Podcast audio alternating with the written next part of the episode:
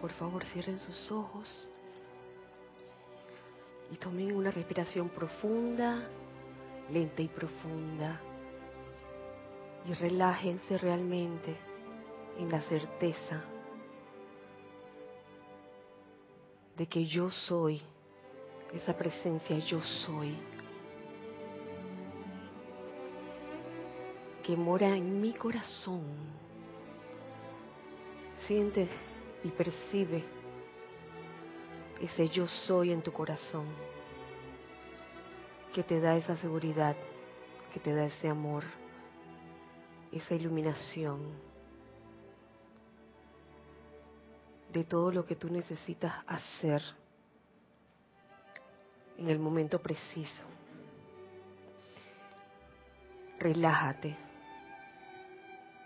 y suelta toda tensión que tengas ahora mismo en tu cuerpo físico.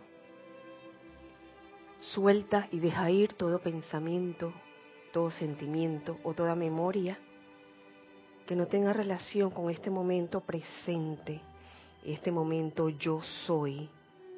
Yo soy lo que yo soy.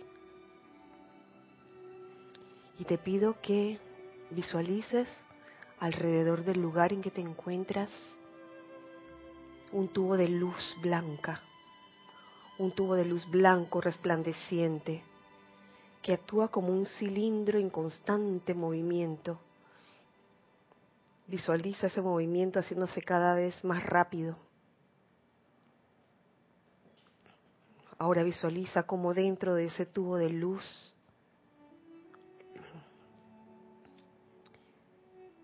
penetra desde muy arriba, desde planos superiores, la propia llama de la ascensión, desde el corazón del Luxor, desde el corazón del amado Maestro Ascendido Serapis Bey.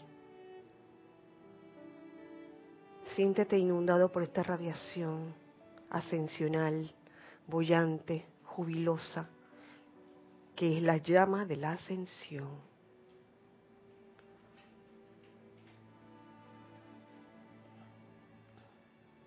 Ahora visualizamos en el centro del lugar en que nos encontramos la hermosa figura del amado Maestro Ascendido Serapis Bey,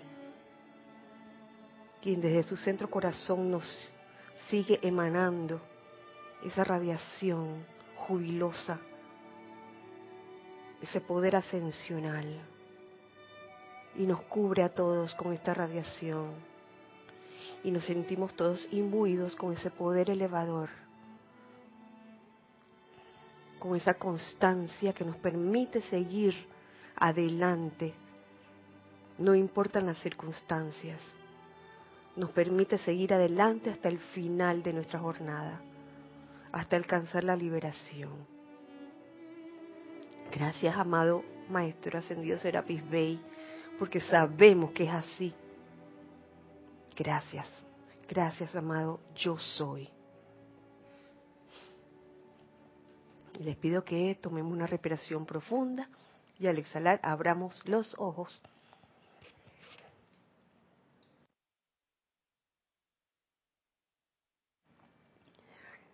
Estamos en el aire, ¿verdad? Gis, bien, todo bien.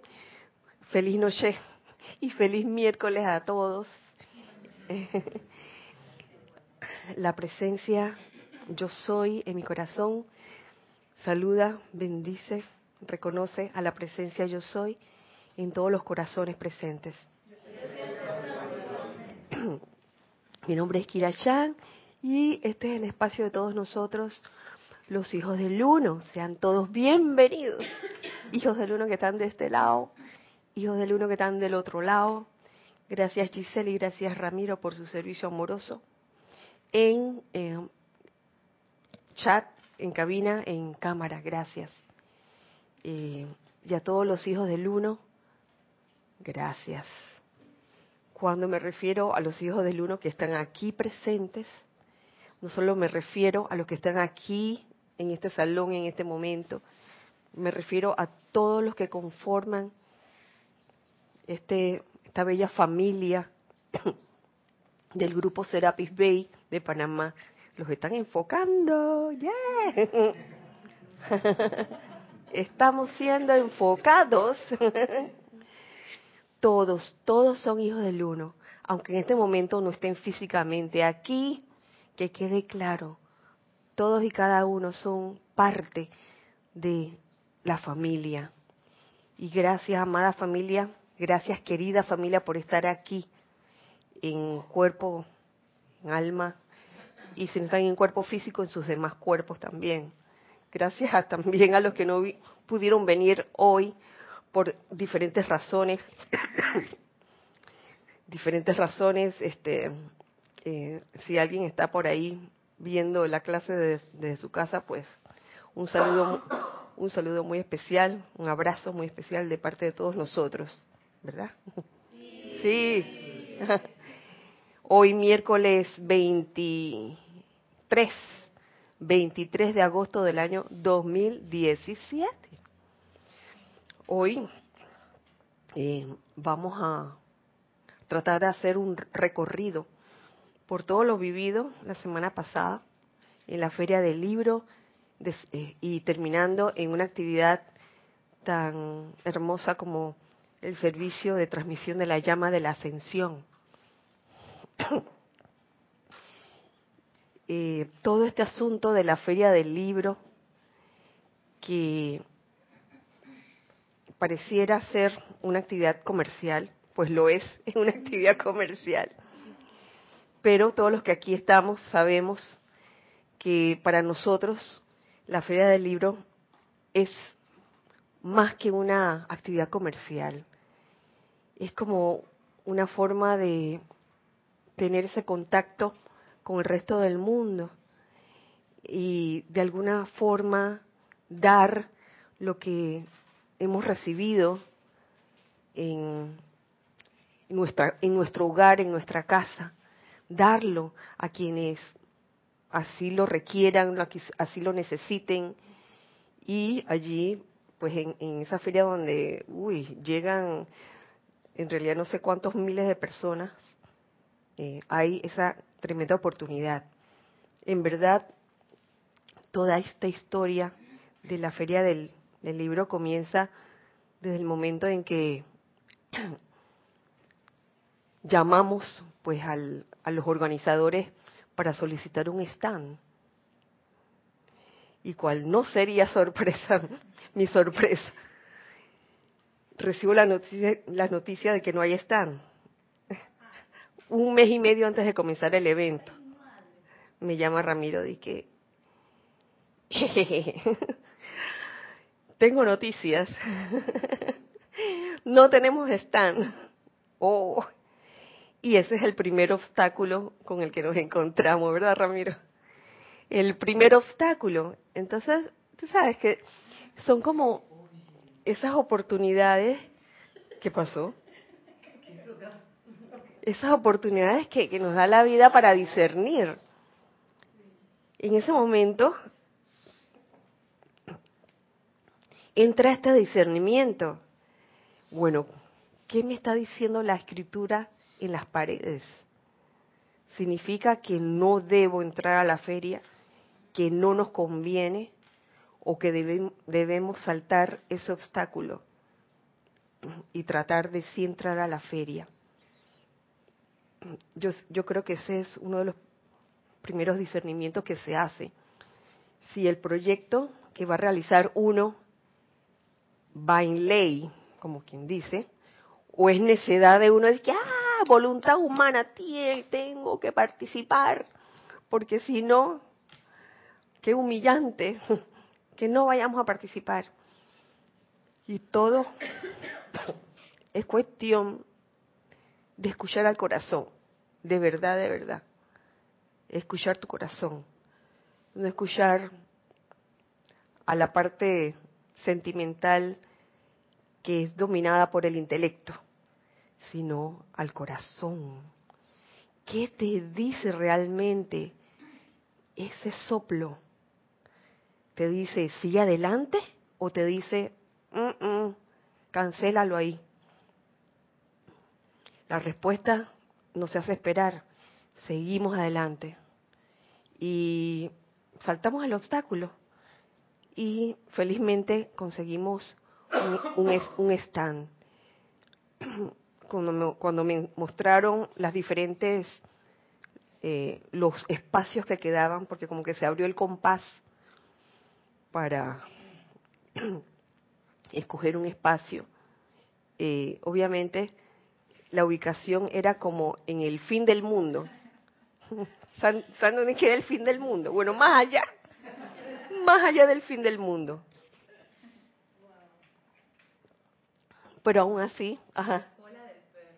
En la cola del perro.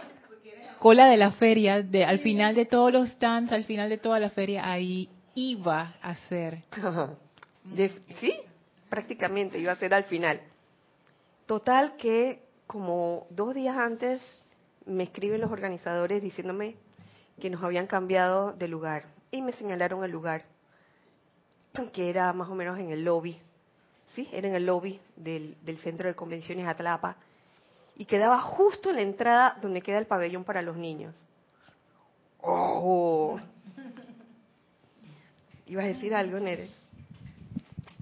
Sí, que ahora viéndolo retrospectivamente, eh, me imaginé que si, si en el momento en que nos hubieran dado la ubicación del primer stand nos hubiéramos puesto a quejarnos, que no sé qué, quién sabe hubiera sido otra la historia.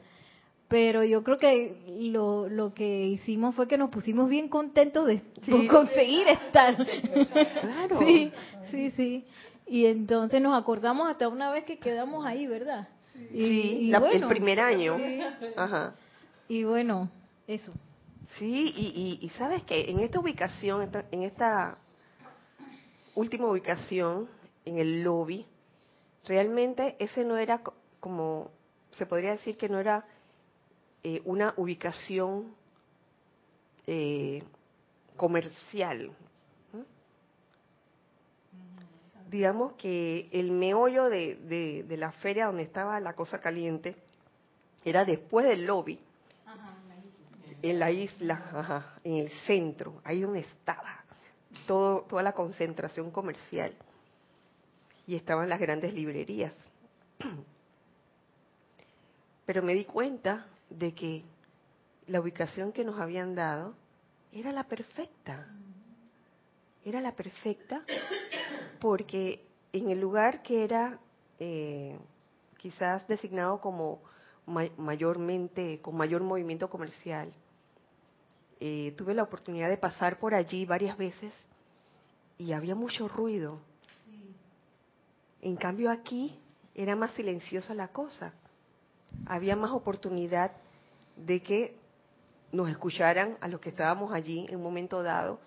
Si alguien tenía una pregunta o dependiendo también, porque fuimos con material y, y con esto le doy las gracias también a las que produjeron material para niños y para jóvenes, a todos los que ayudaron también a que ese material saliera, todo. Sí. Que, estaba pensando también eso que dices que en las islas había mucho ruido. Generalmente en el lobby, todos los años anteriores, siempre hay mucha bulla, mucho escándalo, muchas presentaciones, el INAGI, ese montón de cosas. Y curiosamente, este año no pasó así que yo decía, bueno, ahora ahí vamos a tener que aguantar todo el típico a todo meter, y el típico fue un ratito y fue dentro de las islas, ni siquiera fue afuera. sí, las músicas típicas, las presentaciones, los bailes folclóricos que siempre hacen en la parte de afuera, ahí donde estábamos nosotros. Y este año no pasó eso, este año esa parte estuvo como tranquila. Sí, sí, así es. Y, y quizás otra cosa también que, que sucedió con nosotros ahí en el stand fue que con ese material para niños, más la decoración, que también agradezco a los que contribuyeron a la, decoración del stand, eh, eso trajo, atrajo a los niños jóvenes y a los adultos que tenían su niño adentro, al niño que estaba en todo adulto.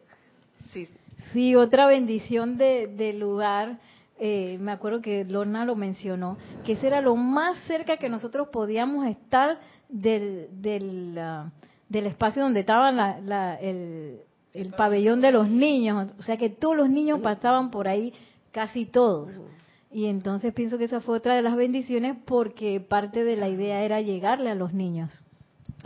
Y, y, oye, y sin ser parte de ese pabellón. Sí, sin ser parte de ese Así pabellón. es. Porque si hubiéramos estado ahí adentro, eso ahí no hubiéramos conseguido nada. Porque eso era un trepa que sube que había. Pero nosotros estábamos ahí a la entrada y teníamos el acceso de todo el mundo, de todos los niños, pues. Sí, así es. Sí, que también siento que esa ubicación fue, como tú dices, fue para mí la perfecta, porque ahí era como un remanso. Ahí, eh, digamos, dentro de la corriente de gente, ahí siempre la gente como que disminuía la velocidad y nada más tenía, podían mirar porque no habían stand enfrente, o sea que ya los stands que estaban ahí disponibles eran los- el nuestro, el que estaba al lado, entonces las personas podían mirar podían al menos bajar la velocidad y, y dar un- al menos una mirada y ver si le interesaba, quedar, preguntar o, o al menos ver. Y lo vi como un remanso, pues como dentro de la corriente que de repente se pudo haber formado de gente, y la gente como que disminuía la velocidad un poco. Sí, Sí. sí. Gracias, Nelson. Alex. Eh, sí, otros años hemos tenido otras posiciones diferentes a la de este año. Eh, la del año pasado eh, estábamos como quien dice en el centro del ojo del huracán. Sí. O sea, donde entraban, todo el mundo entraba por ahí. Pero en esta posición, para mí personalmente, yo cuando entré a la feria hace un par de años, la parte preferida mía de la feria era la parte de los niños. Eh, yo cuando llegué me fui directamente allá porque cuentan cuentos para niños, tú ves los niños felices, hay una energía bien especial. Y estábamos entre un, entre dos cuentas, en un, del lado derecho teníamos una cuenta cuentos y del lado izquierdo teníamos un payaso. Así que era espectacular. Pero no era un payaso, era un tremendo payaso. Era exactamente. Era un Porque no solo payaso. era payaso, era ventrílocuo, era titeretero, era de todo. Sí, Tocaba armónica, músico, y cuando tú oías la música y la armónica, viene el hombre. Y quedaba metido en esa esquina niños y adultos. Es más, más adultos, porque de los adultos, como algunos que no quieren mirar por aquí, estaban allá peleando puesto para ver al, al payaso que, que en realidad, tú sabes, los payasos a veces son como intensos. Y este payaso no era intenso, este payaso era, era creativo, era daban ganas de ir a verlo. Vea Roberto y Alex. ¿Y dónde está la gente del stand? Bueno, Yo tengo que confesar que yo me hice amiguito del payaso, porque realmente el- el- los cuentos y la forma de que él arribaba a los niños es increíble. Yo estaba de que, wow, qué, qué, qué- qué creatividad. Increíble. O sea, de- empezaba con tres personas y de repente eso estaba repleto en niños. Increíble. Igual a que estaba al lado- al del lado derecho de nosotros. o sea. ¿Verdad? Sí, muy bueno. Excelente. Y, y fíjate que, Alex, tú que mencionaste el stand del año pasado, que estaba en el ojo del huracán, yo recuerdo que estábamos, eh, los stands que estaban bien cerca de nosotros y al lado de nosotros, eran stands que tenían que ver con sistemas jurídicos y metabolismo.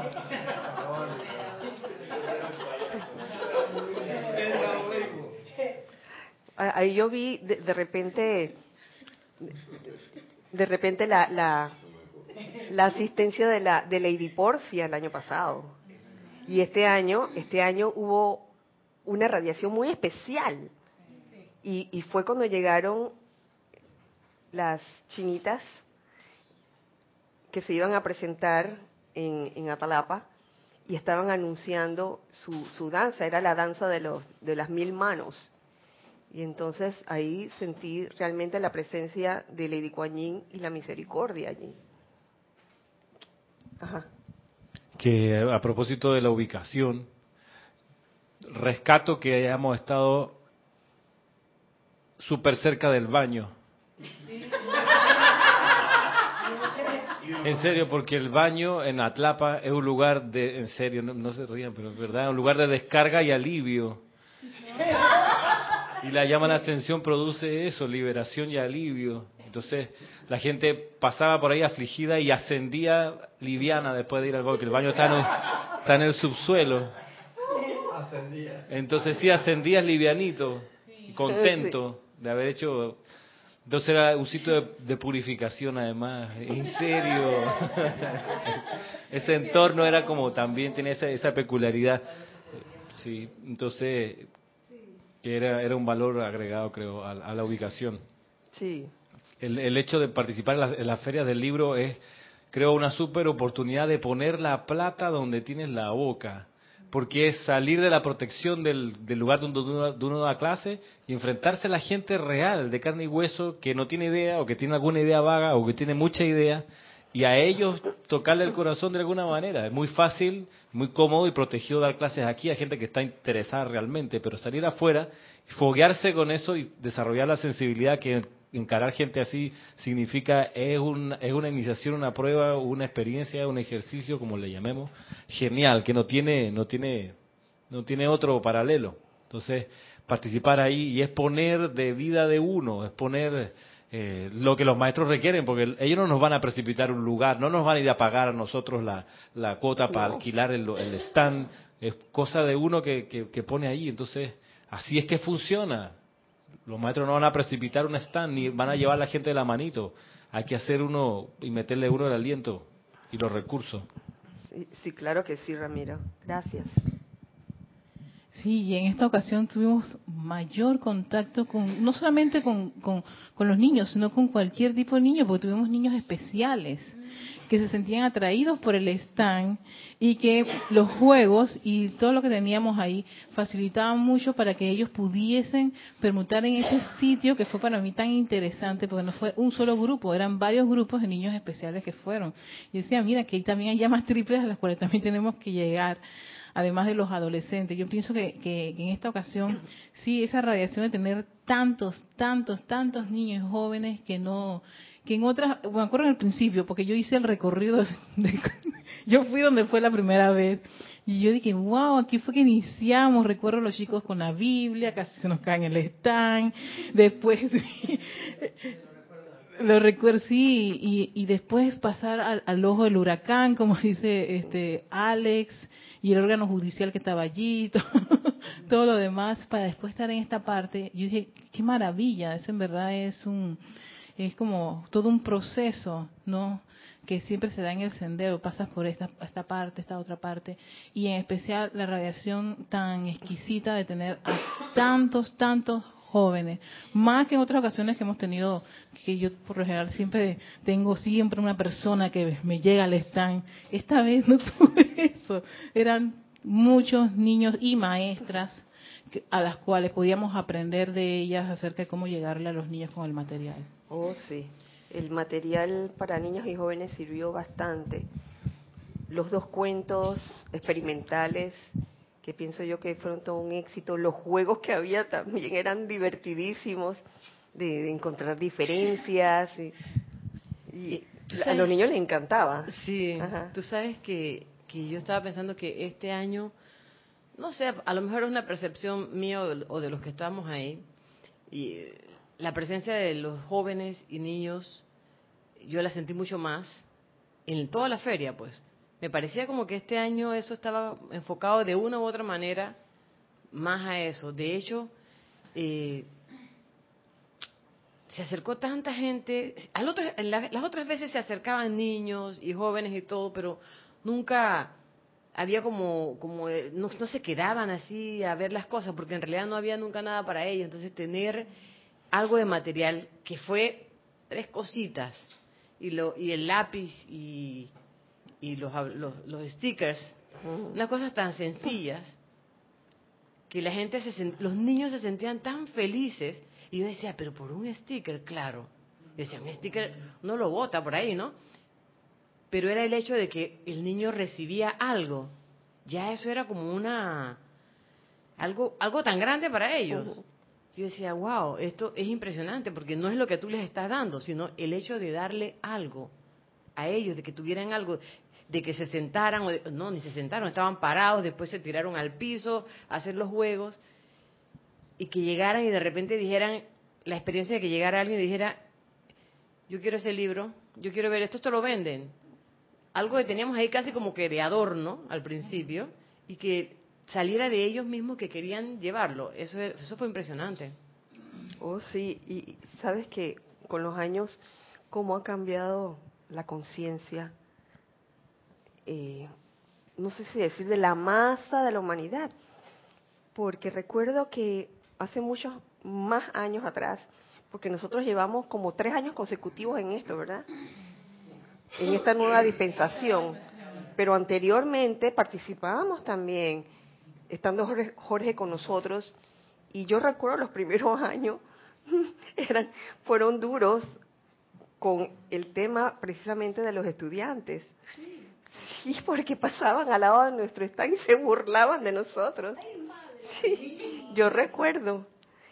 Y, y, este año pude ver cómo aceptaban el yo soy lo que yo soy, que era lo que decía el, la calcomanía, y los lápices también tenían ese mensaje, yo soy lo que yo soy.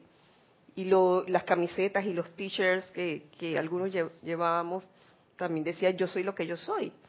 Y lo, ya se tomaba como algo natural. Eso, yo estaba pensando eso. Porque decir yo soy lo que yo soy, no estás diciendo nada extraño para la gente. Entonces, eso la gente lo tomó como una cosa normal y natural. Yo soy lo que yo soy. Yo pasaba hoy por la calle y veía, no, ayer, un muchacho con un suéter que decía que Rip Curl, una marca de... Y yo decía, mira, ve, así se veía nuestro t-shirt. Yo soy lo que yo soy. Y llega la chinita esa con, una idea más extraña de lo que, de lo que era, que, nosotros nos quedamos y que ella, ella estaba con otra cosa de yo soy lo que yo soy. Más o menos tenía la idea en el sentido de que era como una fuerza que salía pero la estaba usando para otra cosa, ¿no? Como para, para decir, yo soy lo que yo soy y nada de lo que tú me digas me va a afectar. No sé. Yo decía, bueno, no está tan lejos del asunto. Sí, porque, porque fue impresionante cuando ella llegó preguntando eso y diciéndole a la hija y explicándole y le decía eso. Eh, yo soy lo que, en medio chino o japonés, no sé qué era, de lo más antiguo, no, tampoco. Eh, un idioma oriental y después explicándolo en español, pero eso fue lo que entendimos. Entonces yo decía, mira, ese mensaje de yo soy lo que yo soy, es completamente natural y todo el mundo lo acepta y le gusta. Estaba Guiomar allá en, el Café Durán, en el stand de Café Durán, y la muchacha le vio el suéter y ya quedó preguntando oh, sí. que qué era eso de yo soy lo que yo soy, que no sé qué. Entonces tú ibas a la gente y todo el mundo te preguntaba, oye, pero ¿qué es eso? La gente lo vio, de, de una u otra manera lo vio como parte de sí normal y natural, sin, porque he visto otras veces tú tienes algún, eh, eh, por ejemplo, ponías yo soy paz o, qué sé yo, no sé, y la gente siempre como que lo relaciona con algo de que eso qué es, ¿no? O ah, ese eslogan extraño, o, la cruz de Malta, ah, que la cruz de Malta de una vez la relacionan con alguna iglesia o algo así, que también llegó gente diciendo que si eso era alguna iglesia, ¿no? Pero me quedé impresionada de lo natural y normal que la gente aceptó. Yo soy lo que yo soy. En los lápices, en el stand, en las calcomanías, en todo. Hasta en el cuento, uno de los cuentos que se llamaba Yo soy lo que yo soy. Claro, si la portada decía Yo soy lo que yo soy. Entonces la gente lo veía así. Sí. Y sabes que con respecto a eso, eh, creo que fuiste tú que me lo comentaste, Lorna, de que te había llamado la atención que estaba, llegando mucha gente que ya conocía. Cuenta, cuéntanos. Sí, que eso, eso me sorprendió porque en años anteriores siempre llegan las personas preguntando, ¿y esto qué es? Entonces con unos ojos así, todo como de medio susto, entonces uno tiene que ir con cuidado. Presencia yo soy, maestros ascendidos, sabiendo que hay personas que le puede chocar eso de los maestros ascendidos. Y esta vez por lo menos yo no me encontré a nadie, a nadie que no supiera algo de los maestros. Y toda la gente me veía como lo más natural. Y entonces quedé yo como la super cuidadosa y ellos como que así, ah, ah, sí, el maestro Saint Germain, ah, sí, los maestros ascendidos, ah, sí, está bien. Entonces eso me, llamó tanto la atención. Que los que llegaron ahí sabían de la enseñanza de, alguna manera, no necesariamente de Serapis Bay, pero sí conocían algo de los maestros y no les pareció chocante en ningún momento. Qué bueno, Lorna. Incluso también llegaron personas que nos conocían por las redes. Las redes.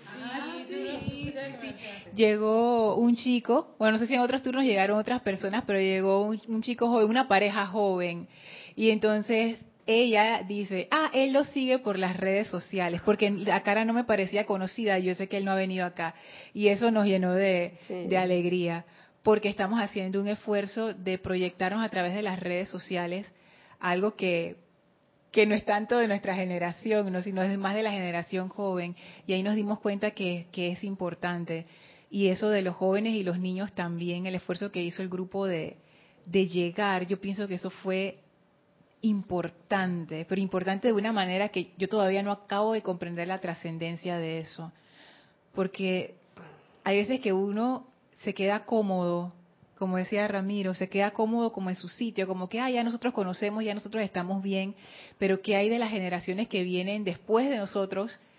que ellos usan otra forma de comunicarse, otros medios que les llaman la atención, otra forma de interactuar, cómo pasar esa antorcha a las generaciones que vienen.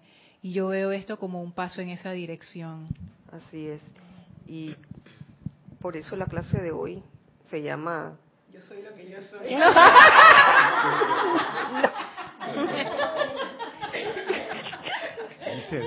se llama Feria del Libro, la Feria del Libro y el, y el STL Ascensión. Dos puntos. La conexión. Yo quiero comentar algo. ¿Tú, tú sabes que yo pensaba Lorna y después. Ajá. eh, que probablemente a ninguno de esos niños los veamos más nunca, quién sabe, yo no sé. Pero yo pensaba eso mismo y mira, eso fue tirar las semillas, a ver en qué momento esa semilla va a dar su fruto. Probablemente no sea ni ahora, ni pasado, ni mañana. Quién sabe, muchos años después alguien decida de la nada encontrar un libro y decir yo quiero ir a un grupo, quiero quiero enterarme de esto. Porque pensaba, yo en un momento pensé, ay, pero esta gente son, son niños, o sea, se llevan un libro y a lo mejor lo dejan por ahí tirado y uno no sabe hasta dónde va a dar eso. Porque cuando empezamos con, con la locura de empezar a regalar los libros y que los niños lo quisieran, yo decía, bueno, está bien, eh, tienen, tienen esa, esa, ese gusto de que se les regala algo, porque muchos niños, con el hecho de que les regalaras algo, ya estaban bien. Y yo decía, sí, pero no sabemos hasta dónde va a llegar ese libro. A lo mejor este niño es el trampolín para que vaya para otro lado y más adelante esa semilla tenga su fruto. Y sabes que me acabas de recordar, precisamente el, miércoles antes de que comenzara la feria, eh, la, la clase descargada por el, eh, por el amado Maestro Ascendido Jesús. Eh, y me, me, me acaba de recordar eh, una de las parábolas, que era la, la parábola del sembrador, de que el sembrador simplemente tira sus semillas y unas caen en, tierra fértil, otros caen en tierra toda pedregosa y así sucesivamente, o, cae sobre, uff, sobre, no, la cizaña no, ese otro, ese otro,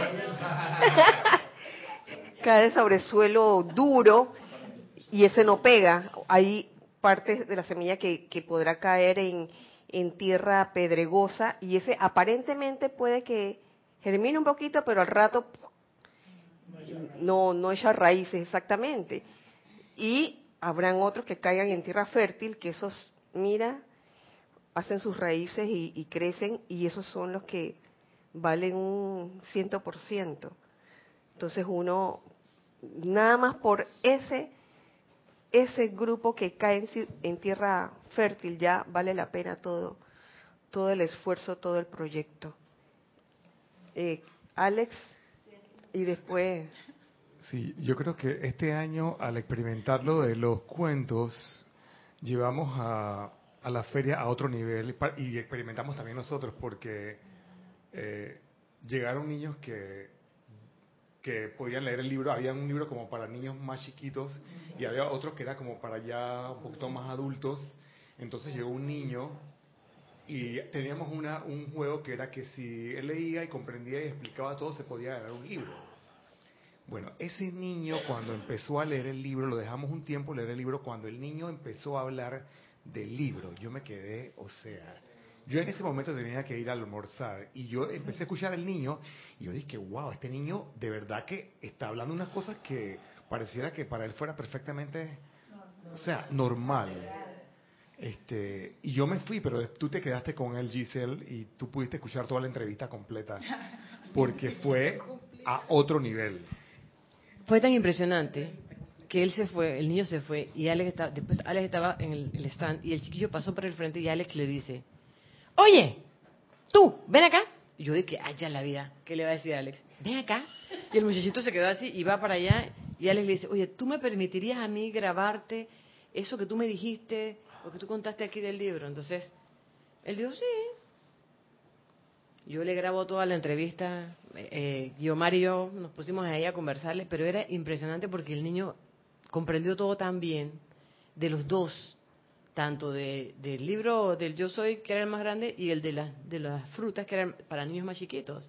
Incluso nos dijo cosas que pudiéramos hacer para mejorarlo. Sí, le preguntamos, y él, y él dijo cosas que podríamos agregar, y yo decía, mira, él está diciendo lo que nosotros estábamos pensando, que no nos dio tiempo, ya él está diciendo que estas cosas eh, podrían mejorar, se acordaba de todo, o sea, las impresiones de ese niño fueron fantásticas, porque como dice Alex, era como si ya él supiera de eso. Y fue tanto así que él se quedaba, se quedó un montón de rato, al día se acabaron los libros, y yo le dije, mira, si tú pasas mañana por aquí, yo te prometo que te voy a tener uno. Llamé a, llamé Nereida y le digo, Nereida, más vale que traigas un libro porque si no, quedo mal. ¿Y pasó? El chiquillo llegó. Yo le dije, en, en la tarde, porque yo me acordaba que Nereida me dijo, llego después de las cuatro. Yo digo, como a las cuatro, a las tres y media, Ay, qué lindo. el niño estaba ahí buscando su libro. Ay, qué hermoso. No, y, y era, y, y era, era como que algo lo atraía, porque después daba otra vuelta y volvía y venía. Y volvía y llegaba. Algo le, le no sé, era, una, era como un imán. Con- y con él y con otros durante la semana, otros niños de las escuelas que pasaban y varias veces y volvían y tú decías, ¿otra vez aquí? Llegaba uno, al principio no se atrevía a hacer el- el ejercicio de las diferencias, pero después volvía y me di cuenta que llegó porque en una de las fotos él estaba así parado mirando y después en otra de las fotos ya estaba, que era más tarde, Ajá. haciendo el juego. Entonces había algo que los atraía. Ajá, qué bueno. Eh, Nere y después... Ah, ¿ya no? Sí, sí. Ah, sí. Y después, y después César. Que a mí lo que también como que me voló la cabeza fue la naturalidad con la que hablaban después de leer el libro. Porque yo sí le tiraba fuerte el, el, el quiz, y que dime, a ver, ¿cuáles son los tres colores de la llama triple? Azul, dorado y rosa. Ya me mató, ya me mató. Espérate. Recítame la ley eterna de la... Y la decían. ¿Y cuál es el nombre de Dios? Yo soy. Yo que ya me mataste. Llévatelo.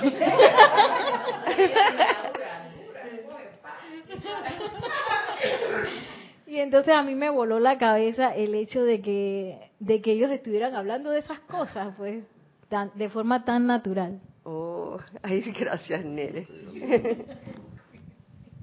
Sí, César. Digo, ahí pasó algo con un muchacho, iban tres muchachos caminando y estaba la lámina desplegada antes que se guardara. Pues. Y un muchacho le dice a los compañeros, mira, ese es Dios. Y Dios se manifiesta así y así asado. Un estudiante diciendo a los compañeros, esa es la lámina, ese es Dios. Y Dios se transforma en esto y en esto. y- Y Lorna se fue a sentar y dice, Lorna, antes de caerme me siento. O sea que no es que los niños van a sacar la semilla en el futuro. Lo están manifestando ya. Sí, sí, sí. Lo están manifestando porque te están contestando de una manera que tú dices, este es un viejito hablando. Sí. Sí tienen el conocimiento y sí lo están recibiendo. Y bien, y como decía sorpresa, ellos traen eso de atrás. Exactamente. Están recordando nada más con nosotros. Así es. Gracias, César. Así que ese mismo iba a hablar de eso que eh, Lorna el viernes pasado antes de dar la clase eh, dio la historia esa y qué casualidad que yo estaba leyendo un párrafo del ma- amado maestro ascendido San Germain en discurso del Yo soy para los hombres del minuto y que decía la importancia de lo que la lámina significa y hasta que yo me ericé porque ese niño vino ya con ese, ya, eso- ya él tiene eso descargado en él. O sea que esa lámina allí nada más puesta allí, yo pienso, si no es él, son algunos de los amiguitos, se va a acordar quién sabe cuándo. Iba a decir, ven acá, yo, vi una lámina así. Y mi amigo me dijo esto, o el que habló dijo, ven acá, yo vi esto, yo dije esto, esto y esto y esto. Y esa semilla puede que nazca mañana, dentro de tres, cinco años, diez años, quién sabe cuándo, pero es un efecto multiplicador. Esa lámina es mágica. Y, y yo la hallo muy importante. Ahora, uno no, a veces no cae en cuenta de la, de la importancia, pero ahora que está ya expuesta al público, en ese tamaño grande, es un centro irradiador que para mí es un magneto. Entonces ese niño, quién sabe, se convierte también él, él en una llama, un magneto, o, o mejor dicho, es una llama, pero más intensa ahora. Quién sabe a quién estará irradiando. Se multiplica el efecto. No sabemos qué pueda estar pasando en los corazones de, de todas esas almas que pasaron por, por allí. Y ese fue el que habló. Ajá. Y los que no hablaron, que Imagínate. para mí son bastante también. Sí, sí.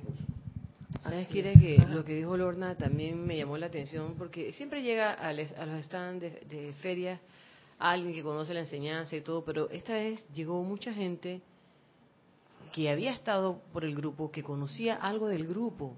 Sí. Me llamó la atención eso porque eh, eh, llegó una, una persona que conocía a Gladys, pero yo y yo salí a saludar a la nieta de esa persona. Y resulta que me dice, yo ya los conozco a ustedes. Yo saludo a la niña y la señora me dice, hola, ¿cómo estás? Yo digo, hola, ¿qué tal? Y me dice, yo conozco a Gladys. Gladys es la que, yo tengo todos estos libros. Y yo, oye, pero esta niña que tiene que ver, impresionante eso. De repente, la directora ejecutiva de la feria, de la cámara, me dice, no, si yo fui a unas clases cuando estábamos en el edificio Mami, en casa Mami. y yo decía, "Ah, no, yo conozco esto y me quedo con lo bueno de esto y que ya no he ido más, pero... Y entonces, así fueron varios casos de gente que en algún momento había llegado al grupo y que por una u otra razón pues ya no estaban, pero que se les notaba en la cara la gratitud o, o lo, felices de vernos en el stand. Y, y eso de la confusión de, de, puestos que también como en el mapita aparecíamos en otro lado, la gente llegaba, ¡ay, por fin los encuentro! Los estaba buscando por allá. Pero entonces llegaban acá. No, y que yo quiero esto y qué sé yo, y, y me he pasado toda la feria caminando, pero los encontré. Eso fue, a mí me impresionó mucho, ¿no? Y, y- y también la, la hija de Rodolfo, eh, fueron como varios casos que se acercaron, ¿verdad? Yo también tengo un caso. A ver. comparte, Me comparte. quedé impresionada porque era un señor que, bueno, de no sé qué época me contó que iban al Dorado a repartir tarjetitas. Así que es de esa época. Eh, y bueno, yo le hablé de no sé qué y él fue agarrando los libros de niños. Y que yo voy a comprarle dos a mis niños eh, de estos libros de jóvenes. Y que bueno, ese libro no está a la venta. Sus niños tienen que venir y leerlo y, y entonces nosotros le hacemos una prueba para, Ay, para ver si de verdad les gusta. Bueno, la cosa fue que el Señor trajo a los muchachos, eran ya muchachos adolescentes, Ajá. y yo pensaba, porque a veces cuando a los papás les gusta la enseñanza, los hijos dicen que no. Y fue todo lo contrario, leyeron la cosa, eh, me respondieron todo lo, el quiz que le hice, y después yo dije, bueno, entonces, ¿qué piensan del libro? Y que es que este libro es una ayuda para la vida diaria. Yo dije, ay, ya me mataron, me mataron. Este está trabajando aquí. Y los dos se salieron con unas respuestas que, que wow, me- la verdad que también me volaron la cabeza. Y que igualmente de natural y, y como sentían, porque yo les decía que, pero bueno, y tú lo vas a leer de nuevo, porque ¿para qué te lo vas a llevar si no lo vas a leer de nuevo? y me decía que no, es que esto es para leerlo varias veces. Y que, ay, ya. y, y bueno, eso, eso que, qué emoción recibir ese tipo de respuesta y que de, una vez más, de manera súper natural. Y la niña esa que no te quería soltar el libro. Es que en ese momento no, no habíamos pensado en regalarlos. Y hay una niña con el libro y ya lo había leído. Oh. Dije, bueno, ya lo tienes que regresar. Y la niña con el- los deditos así apretados. Yo dije, ay, hasta que ay, se me rompe el corazón cuando le quité el libro así que de la manito. Y me pasó también con una adolescente con el libro el otro. Que ella dije, yo quiero este libro. Y dije, pero es que no lo estamos dando. Ay, a mí esa me mató. Ni, ni- ni se me olvida la cara de ella. yo dije, no, en ese momento no habíamos pensado en regalarlos, ¿no? Pero bueno. Ay, sí, sí. Vivencias como esa. Sí, y otra cosa que nos faltó, que siempre nos ocurre, es que siempre llega gente de la seguridad de Atlapa o policías a visitar. Ah, sí. Espérate. Siempre llegan. Alex Vázquez y la policía que estaba en, diagonal, la servicio de, de aer- aeronaval, uno con ellos. Esa gente no salió del stand de nosotros. Y había otro muchacho que llegó un día tempranito, estábamos recién abriendo, y él quería cargar su celular. De todos los lugares que él, donde él podía cargar su celular, él se le ocurrió que él lo quería cargar allí. Preguntó, preguntó, preguntó, y al final, como que, ah, no lo voy a cargar aquí nada. Pero, pero era como que esta- nadie, nadie entendía por qué él estaba ahí, la verdad. Y, y pensamos que era la, la radiación, porque siempre llegan y siempre se quedan a conversar. Es más, incluso hay- hubo una, una seguridad uniformada y todo que agarró las diferencias. Una página de las diferencias, pues estaban los niños haciendo el juego de las diferencias y ella se puso a hacer también las, las diferencias. Entonces, es, es como que siempre ocurre, me parece interesante. Sí. Gracias. Yo Gracias, a una del cuerpo de bomberos ahí que parecía una niña leyendo eso. Se quedó como 10 minutos eh, con los libros y con el... Yo no sé si hizo la- las diferencias, pero ahí estaba una sonrisa de, de izquierda a derecha ahí en, la- en el rostro más feliz, pero en silencio. Y otra cosa que quería, otra de la lámina fue que eh, la lámina tiene su, su cuestión, porque mucha gente venía y se tomaba fotos con la lámina. Y que no entraban. Ah, Eso ya había sucedido antes. A veces no Ajá. entraban. Pero lo que me llamó la atención era que no entraban, que no, no, yo no voy a entrar, yo nada más me voy a sacar una foto con la lámina, con, con esta imagen que está aquí. Y los familiares mientras iban allá, los esperaban que, bueno, ahora sácame la foto. Y ahí es con la... Están sacándose una foto con ellos mismos. Eh, es que Sí, este año teníamos un jueguito que era que poníamos a la persona a escoger alguna de las pastillitas de la felicidad. Entonces cada uno agarraba algo diferente, pero en esta una señora agarró uno que dice que la cola no menea el perro. Y entonces cuando empezamos a hablar ese tema, la señora dice que de verdad es la cola o es el perro que menea la cola. Y hablando de eso, ella empezó a echar un cuento de su vida y se quedó ahí con nosotros o sea, fue como una confesión de, de- de lo que le había pasado a ella y terminó comprando y se fue feliz la señora de, de, de- de toda la experiencia que ella habló de su vida privada. Mm. Fue increíble, realmente. Sí, increíble porque empezó a hablar del apego. Y entonces como Alex, él es el super, super duper, dije, pero es que nosotros tenemos un libro del apego. y claro, sacó el libro de, de Tony de Melo y ella se lo llevó. Yo dije, wow, qué super. Oye, una cosa que nos faltó fue aquel que preguntara por el 4 en 1. Ah, sí, también. Todos los días llegaba alguien. Y, Sí, y sobre todos los años también. venezolanos. Todos los años Y también. llegaron alguien. preguntando por el 4 en 1. Algunos no uno dijo 5 en 1, eh, uno todo, todo, no sé qué cosa, y yo decía, ay, ya la vida. Y me llamó la atención porque los otros años cuando explicábamos que teníamos los libros de donde salía el 4 en 1, casi siempre alguien se llevaba algo, y por lo menos a las personas que yo eh, traté, sí, sí, sí, pero yo quiero lo otro. Yo Bueno. quiero mi 4 en 1. Bueno, Y entonces a esa gente también se le comprendía. Digo, bueno, está, está en su, eso es su conciencia, ¿no? claro, está en su derecho de escoger, ¿no? Hay una, una pastillita de la, de la felicidad que decía cómo ser infeliz o algo así que... Bien. No, Métodos para acabar con la infelicidad. eso. Venía pasando una, una señora y tomé la, estaba ahí conmigo ahí, y tomé así al azar una y se la entregué a la señora. Ella dio dos pasos y tiró para atrás. Y me dice, ¿por qué tú me diste tú a mí?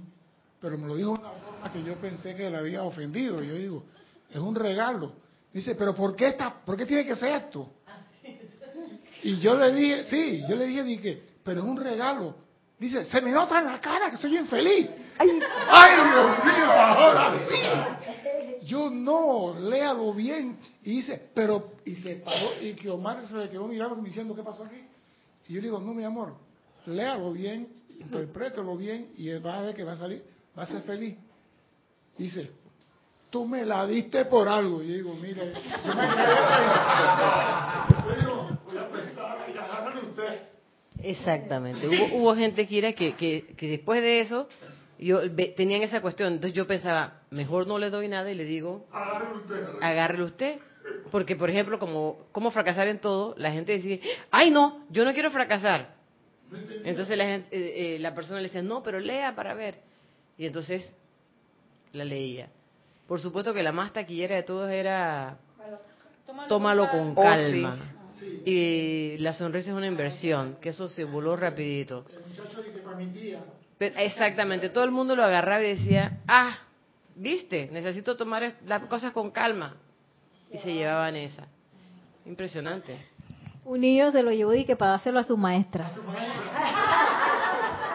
Tómalo con calma conmigo, pensaría el niño. Ya ven que la cuestión no es solamente comprar un stand y colocar libros. Yo creo que eh, esta participar en una feria de libros, por lo menos para nosotros, eh, significa algo más que simplemente vender libros, es contagiar de una radiación en particular. Y para eso uno obviamente se, se prepara, nos preparamos como grupo. Así que se imaginarán los ceremoniales que, que, se hicieron durante la semana hacia qué estaba enfocado, hacia, hacia conectar ese puente entre aquí, nuestro campo de fuerza, y allá, el punto donde teníamos eh, nuestro stand. Yo creo que ese es un punto muy importante. Y estando allá todos los días, y ustedes, varios de ustedes les conta lo que tuvieron en, en la primera hora, siempre también hacíamos la una invocación, magnetizando eso que, que durante los ceremoniales pues se mandaba hacia allá. Y todo eso tiene su razón de ser. Y ahí es donde uno comienza a ver cómo pasan las cosas. Eh, fíjense que otro de, de las situaciones que, que sucedió este año por primera vez era que iba a haber feria de libro y servicio de transmisión de la llama de la ascensión. Esa misma semana. Primera vez que ocurre, ¿verdad? No ocurrió anteriormente. Porque era el primer, el primer año. año de transmisión de la llama. Sí, Nosotros no había. y coincidía. Y uno se preguntaría en ese momento, es que, wow, ¿podremos manejar ambas cosas a la vez? Y ahí es donde, donde yo creo que valió la pena todo ese año, eh, todos estos meses en que eh, la, la afirmación para el servicio de transmisión de la llama de la ascensión ha sido la constancia, la constancia bajo fuego si en verdad podríamos, podíamos manejar dos actividades al mismo tiempo. Y a mí me parece, estoy segura que sí, sí se pudo. Gracias al esfuerzo grupal, sobre todo. ¿Tú querías decir algo? Estaba pensando en lo que dijiste al principio de la clase, de los inconvenientes que se presentaron, el hecho de que no tuviéramos el, el, el, el local, el puesto a tiempo, que de repente dijeron que no teníamos y luego, bueno, tuvimos. Pensaba que todas, todos los inconvenientes que se presentaron fueron superados. Eh, el asunto que pasó con los t-shirts, que de una cosa sencilla se convirtió en una cosa increíblemente complicada, y de una u otra manera tuvimos los t-shirts, con los libros, los libros, los libros de los niños no iban a estar para la feria. Y de una u otra manera nos ingeniamos y los sacamos. No iban a ser regalados, no teníamos muchas impresiones de ellos y como fuera conseguimos impresiones, más impresiones, los regalamos. Las diferencias no iban tampoco, los juegos no iban porque yo no, no habíamos tenido el tiempo de coordinar eso. De la nada, un día pues aparecieron las diferencias y, y, bueno, no se van a usar y a la hora de la hora se usaron. O sea, como que cada cosa que, que parecía complicarse, las apariencias de todos los que estábamos participando, de que cambios de turno, de que hoy no puedo, de que me sucedió lo otro, pero siempre había alguien para eh, reponer la falta. Eso eh, fue eh, notable, ¿no? Lo que tú dices, se pueden hacer las cosas a pesar de todos los inconvenientes. Bueno, de eso precisamente, y, y para terminar la clase, quería quería hablar. ¿Hay algo en chat antes de continuar? Porque esto que voy a decir ya, es como el final. ¿eh? No, aquí en Elizabeth decía, Dios los bendice hermanos. Hola, Elizabeth. Estoy feliz con todos los comentarios que ustedes de ustedes acerca de los niños. De alguna manera muchos de ellos han quedado con las imágenes pintadas en las conciencias. Ay, gracias, Elizabeth. Gracias a los que en este momento están escuchando este espacio y están riéndose con nosotros con todas estas vivencias de la Feria del Libro. Entonces, a lo que ya no tenemos tenemos al- algo más. Hay una pregunta importante. Bueno, Dice, hola, bendiciones a todos. Es Raúl Nieblas. Dice, hola "Bueno, Raúl, Dios te bendice. Hace un rato fue Elizabeth, no dije, pero... Eh, dice, escucho que mencionan algunos títulos de libros que no he visto en la página de Serapis Bay. Uy, ¿cuál? ¿Cómo puedo obtener una lista de los libros disponibles? ¿Cuál Como por ejemplo, los libros de los niños.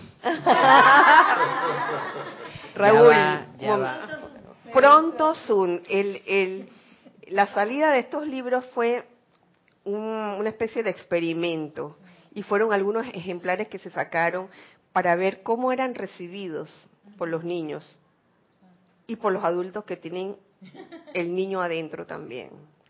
Y la verdad que yo considero que, que fue un éxito, fue victorioso, se, se logró el cometido en ambos cuentos. Y eso de Ajá. que dices que los adultos que tienen los niños, el niño adentro, es verdad, porque muchos adultos que leyeron los libros, los dos del libro de niños, les gustó, algunos hasta me pidieron que, que si los podían tener. Es adultos, pues, Ajá. no eran niños, eran adultos.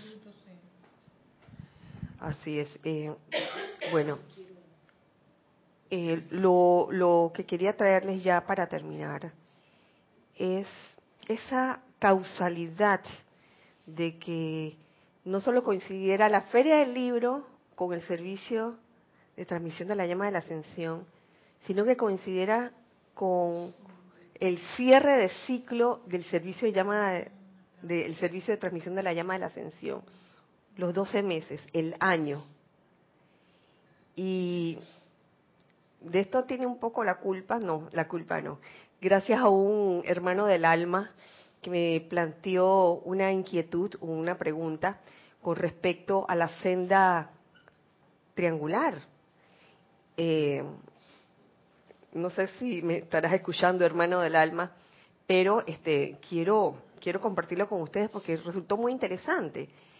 Eh, eh, este hermano del alma planteaba no el hecho de, de que la senda fuera triangular, sino el, el hecho de que con todos los grupos participantes haciendo esa visualización durante la respiración rítmica de los triángulos, ¿se acuerdan? La senda triangular, dependiendo de cada grupo, eh, en verdad, eh, todas ese, ese conjunto de triangulaciones eh, estaba cubriendo la mayor parte eh, del área donde se encuentra el océano Atlántico y que por qué no se cubría todo el planeta Tierra. Entonces, eh, se encontré una, una razón por la cual, y que tiene, tiene que ver con, también con la feria, ya verán. Eh, primero, caí en cuenta de que cuando la llama de la ascensión fue trasladada de Poseidonis a Luxor, pasó por todo el océano Atlántico. Siento que hay como una evocación allí, que cuando leí, leí una, una enseñanza descargada por el amado Serapis Bey, esta mañana la leí, son cosas que uno lee y uno las pasa, que ok, pero cuando la leí hoy y uniéndola a la inquietud o a la pregunta que me hacía este hermano del alma, me di cuenta por qué la triangulación tenía que ser, por qué tenía que existir esa triangulación y por qué en base a los grupos que nos han apoyado todos estos meses, la triangulación ha eh, incluido toda esa área del, del Atlántico, donde estuvo Poseidón y donde estuvo la Atlántida, y donde la llama fue trasladada hacia Luxor por el amado maestro Serapis Bey.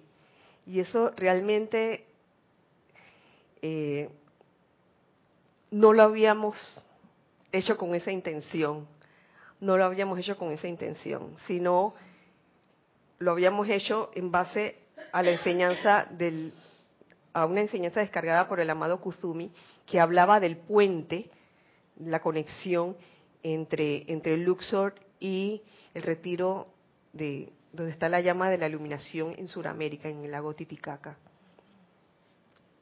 Pero todo eso es causal, tenía que suceder de esa forma. Entonces, en base a eso, encuentro un capítulo que se llama Llama de la Ascensión en Luxor, en los boletines privados de Tomás Prince, volumen 2, en donde quiero compartir con ustedes un párrafo que dice así, viaje Nilo arriba.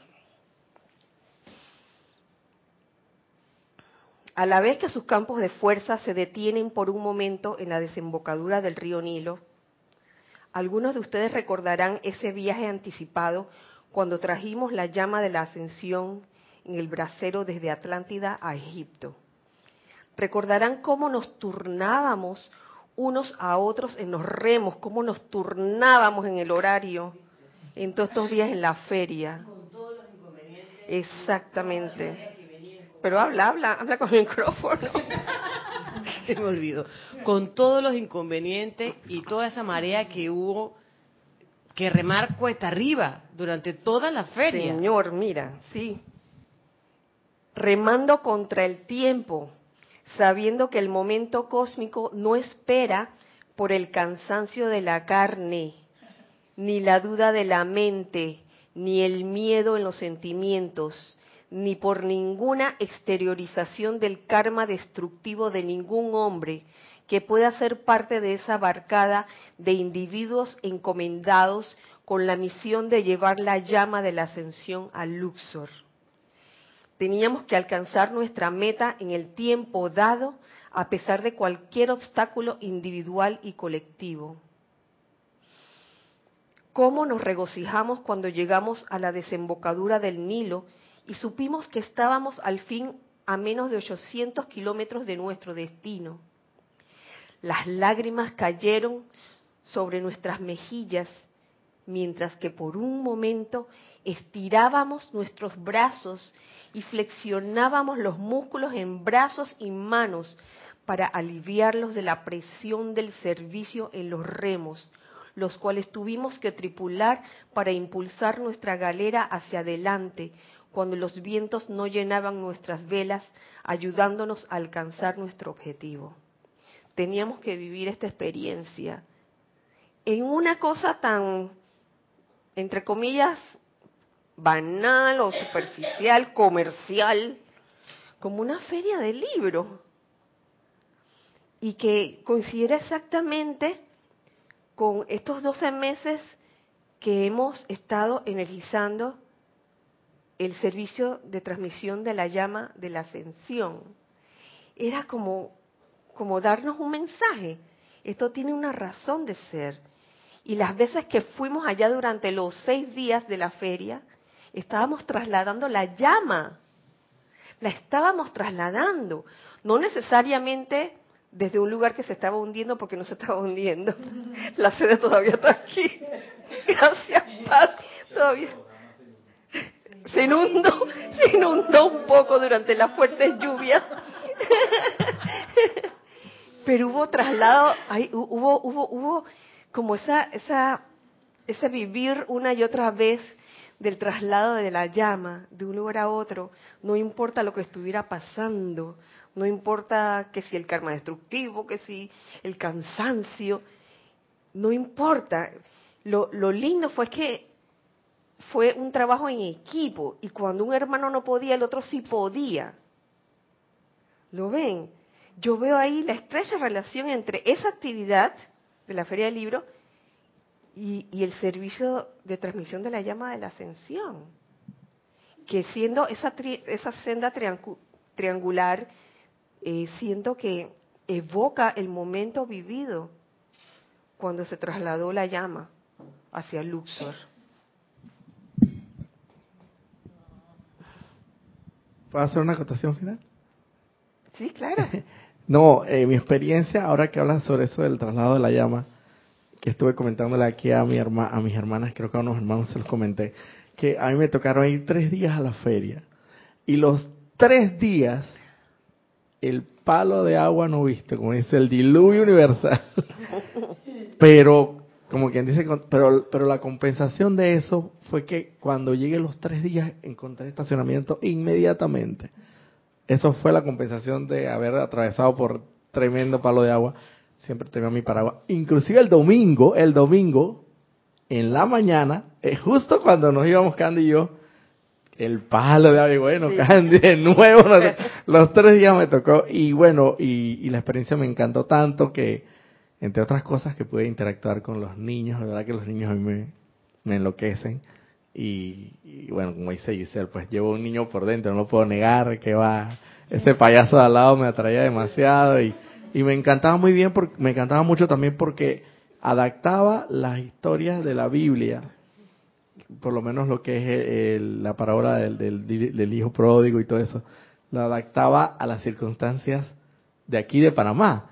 De, de- que, que el hijo se iba para Chepo y el y, y allá en Chepo se encontraba con una fiesta y malgastaba todo el dinero y bueno y todas esas cosas y me encantaba cómo lo hacía muy o sea de forma tal que los niños podían asimilar mucho más la enseñanza que él transmitía. Y lo hacía tan gracioso, pero tan gracioso que inclusive hasta Irina y Giselle, tú no me puedes negar, que estaban escuchando acá, porque no iban hasta allá, pero escuchaban y se reían, estaban reídas acá. ¿Cómo no íbamos a ir si todos ustedes estaban allá? Alguien tenía que cuidar la casa. Entonces, eh, bueno, más que todo, eh, mi- fue mi experiencia eh, en relación a eso y lo que tú, en, en relación al comentario que haces sobre el traslado de la llama, que, que hay que estar ahí, o sea, a trasladarla, pero... Ah, y la- el otro comentario que voy a hacer es que los tres días, ninguno, solamente el viernes tenía que quedarme hasta el cierre, pero el sábado y el domingo me quedé hasta el cierre igual. El domingo tuve hasta las 11 de la mañana, me encantó tanto que me quedé hasta las hasta las 10 de la noche, casi casi 12 horas, porque en lo que estuvimos recogiendo nos, dio casi las nueve y media. Y la verdad yo me sentí con los niños, wow, plenamente identificado. Gracias, el, el tiempo no se sentía. O si fuera del tiempo y del espacio cuando uno está bajo Sí. la radiación de los maestros ascendidos. Experimentamos eso que eso que experimentamos cuando nos metemos aquí en alguna encerrona o algún Serapis Movie que no nos damos cuenta y ya, ya pasó. Ya llegamos hasta... De hecho, durante el, el servicio de transmisión de la llama también pasó. Nereida me dice que, oye, ya terminamos. Oye, ya las 12 respiraciones. Y, y yo decía, oye, pero si yo miré, faltaban 10 minutos, 8, 9 minutos, hice así, cuando volví a mirar, un minuto, yo, ¿en qué momento pasó eso? O sea, el tiempo pasó y no, yo no me di cuenta. eh, tenía un poco de cansancio, pero una, pero no era cansancio, era una situación, era algo extraño, que no, no pesaba. Sí, porque así es la llama de la ascensión. Es bollante, liviana, Por eso estábamos al lado del baño. Eso fue fantástico porque ir al baño en un centro de convenciones como Atlapa es un lío. Y entonces ahí tú podías ver cuándo la marea estaba baja y cuándo la marea estaba alta. En otras ocasiones tenemos que ir hasta allá y, ay, no, esto está lleno y regresar. Aquí no, yo tú mirabas ahí, voy o no voy, y nos turnábamos súper bien. Y es muy causal también, perdón, eh, es muy causal lo que dice Ramiro, que la gente venía ascendiendo, pero es que el baño quedaba en un sótano, o sea, tenían que venir de abajo, de abajo hacia arriba. Iban pe- pesados hacia abajo y después venían literalmente hablando, el- era, eran, tenían que subir, ascender, pero venían ya livianos. Así. Sí, este, antes que se me, no, no quiero que se me olvide también el hecho, y con referencia, volviendo a la triangulación o a las triangulaciones, hace meses atrás, y creo que fue de- justo después de del tercer mes en que realizábamos el servicio de transmisión de la llama de la ascensión, una amiga del alma eh, se le ocurrió hacer las diferentes triangulaciones según todos los grupos que ha- habían participado. Y de verdad que abarca sola, solamente esa área de, del Atlántico. Qué causalidad. Así que gracias también. Eh, En aquel tiempo, cuando vi ese, ese conjunto de triangulaciones, yo no, la- no lo había visto como se los estoy diciendo ahora. Es que, claro, ese fue, esa fue el, el- el área donde pasó algo muy, muy trascendental. Y por lo tanto hay, hay un momentum ahí muy especial del amado Maestro Ascendido Serapis Bey llevando la, la llama a, a Luxor. Así que, este, ya saben, la conexión está allí. y las cosas tenían que salir así mismito como salieron. No hubo error. El error no existe realmente. Si uno sabe ver las cosas, si uno tiene ojos para oír, eh, ojos para ver y oídos para oír. Exactamente. Y en este tipo de, de- de actividades, pues pasan muchas cosas como esto, el eh, entre otras cosas, y pero uno sigue para adelante. Ah. Erwin Lacayo dice, buenas noches queridos hermanos, mil bendiciones. Hola, Erwin. Bendiciones para ti. Verdaderamente es maravilloso escuchar las experiencias vividas con los niños. Gracias por su servicio amoroso. Muchos abrazos a todos. Ay, abrazos, Erwin. Es que de veras que eh, la experiencia con los niños fue maravillosa, fue y fue importante. Yo creo que que primera vez que realizábamos algo así con los niños específicamente, porque años tras, bueno, ya llevamos tres años en esto y siempre había quedado como como esa ese faltante de que oye no no no, hubo como esa interacción con los niños como lo hubo eh, esta vez, este año. Así que doy gracias por ello.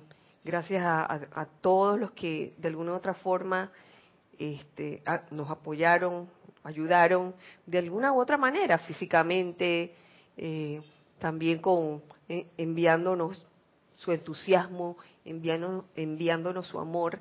Gracias por eso también. Eh, ¿Tenemos algo más? Gonzalo Gómez desde Haití dice, Dios te bendice Kira y Dios los bendice a todos. Gonzalo, Dios te bendice. Dice, al área, al área que mencionas cubre lo que fue Atlántida y de alguna manera se está ascendiendo esa energía. Se está ascendiendo esa energía, ¿ves? Ujú. Mira tú. Por algo tenía que ser así, Gonzalo. Ya, las cosas se van descubriendo. A veces uno eh, tiene una idea y uno no sabe por qué. Hasta mucho después. Y, to- y cuidado que todavía queda más por descubrirse. Eh, al igual como se planteaba al, al principio, todo lo que ha sucedido en la feria, ahí se han movido, se han movido las cosas y sabemos que ese movimiento causa una, una reacción. Así que veamos más adelante en qué consistirá esa reacción. Eh, por lo pronto, yo creo que tenemos suficiente por hoy. Muchas gracias por estar en sintonía. Gracias a todos por su amor. Gracias a todos por estar, por existir, por ser. Gracias. Eh, recuerden, nos vemos entonces la otra semana, el otro miércoles, por el mismo canal, a la misma hora. Eh, somos uno para todos. Dios les bendice. Muchas gracias.